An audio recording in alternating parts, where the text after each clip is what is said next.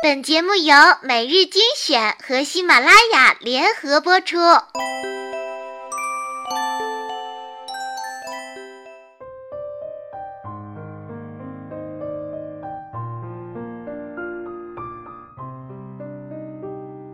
婚礼开场前，新娘驾车逃跑，新郎哭诉：“这到底是怎么了？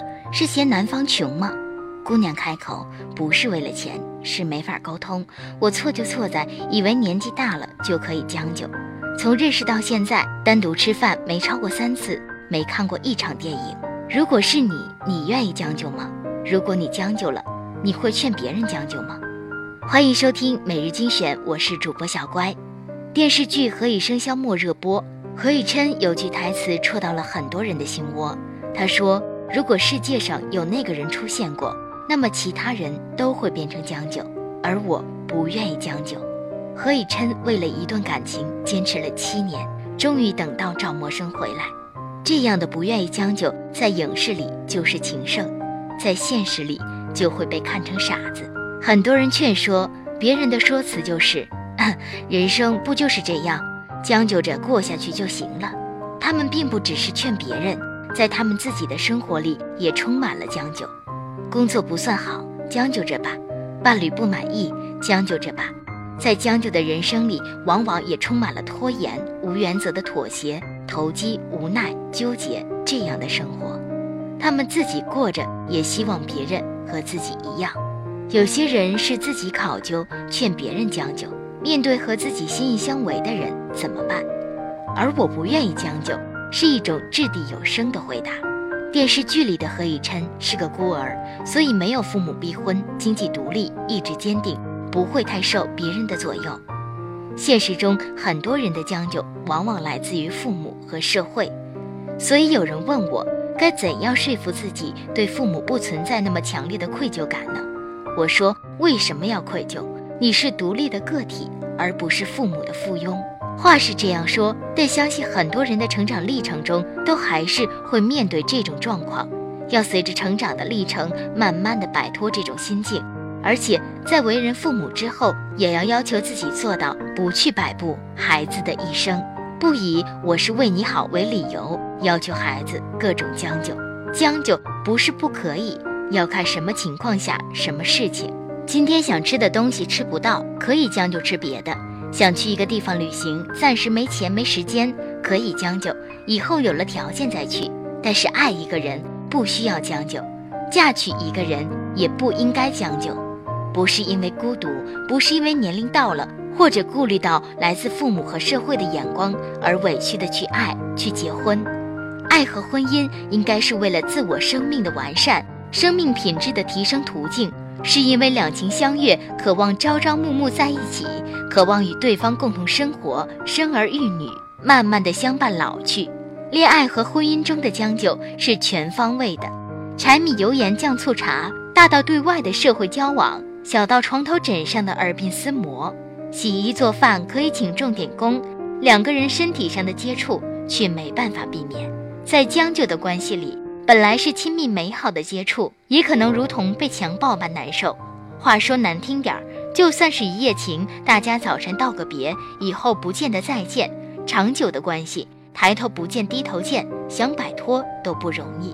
明明有个人在眼前，形式上不孤单，但精神上无法沟通，比一个人过还要难过。所以港剧《当女人爱上男人》中，刘锦玲饰演被虐待的妻子，不堪忍受。诈死逃出丈夫的魔掌，却又还是与丈夫重遇，再度上演惊魂记。现实中没有这样戏剧化，很多人如同死水一般忍过一生。父母希望孩子幸福，所以让孩子接受相亲催婚，的确是为了孩子好。不过幸福的标准不一样，一代人有一代人不同的追求。封建社会都是父母之命，媒妁之言。计划经济时期还有组织介绍配给的婚姻，时代变了，是否还要穿新鞋走老路？而且给孩子安排好了命运，这个命运就一定是好的吗？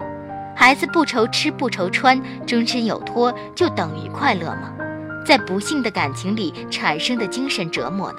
浙江的落跑新娘和新郎单独吃饭不超过三次，没有看过一次电影，吃饭和看电影都是正常恋人之间必做的事情，他最终还是无法忍受这种没法沟通的感情。如果他不逃走呢？结婚后情况会不会改善？也许，但更大的可能也许是恶化。如果真的爱孩子，给他们选择的自由；如果真的关心朋友，给他们选择的自由。如果一个人愿意将就也没关系，但必须自己面对和承担。也不要因为自己将就了，就觉得将就是合理的，再去拖更多的人一起将就。劝别人将就是容易的，反正和那个人一起生活的又不是自己。就算自己喜欢那种生活而不得，一片好心劝人进入。但又怎么断定那种生活就合适被劝的人呢？在只有一次的生命里，在感情里，谁愿意将就是自己的事，但也会有越来越多的人站起来，大声说：“而我不愿意将就。”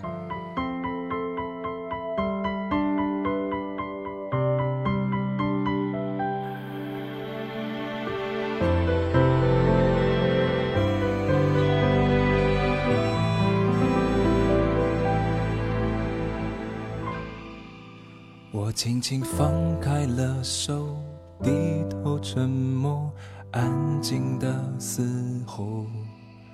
分开不过是眼泪暂时停留在我的眼眸。从今后你的难过不再有我，是否忘记我？再一万次你回过头，你会发现还有我。陌生的问句总是来不及代替我的不安着急。这一场游戏，没有人犹豫，像我绰绰有余。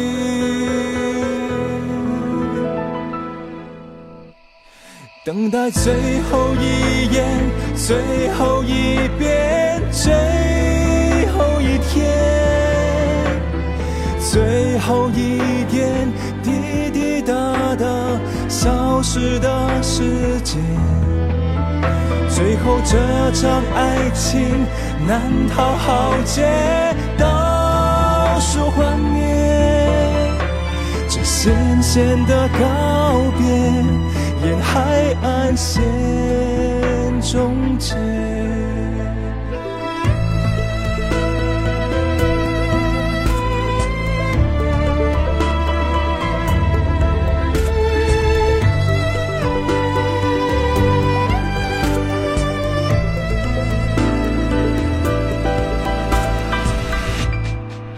我几乎忘了最初那种缓慢。时光的虚度，爱情疯狂的程度，谁能预估？还不如麻木。也许你从不在乎，陪我跳完最后这支舞。一天不能结束，我爱着你多辛苦。陌生的问句总是来不及代替我的不安着急。这一场游戏，没有人犹豫，像我绰绰有余。等待最后一眼，最后一遍，最后一天，最后一点。滴滴答答消失的世界，最后这场爱情难逃浩劫，倒数幻灭，这咸咸的告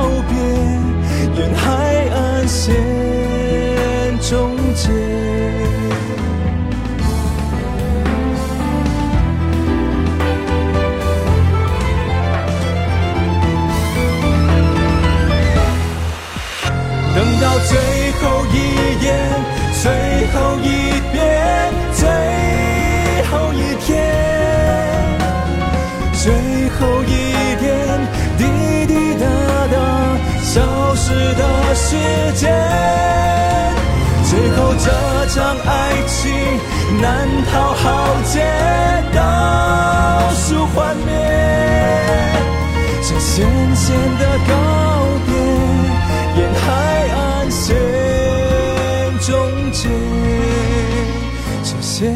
的告别，沿海岸线终结。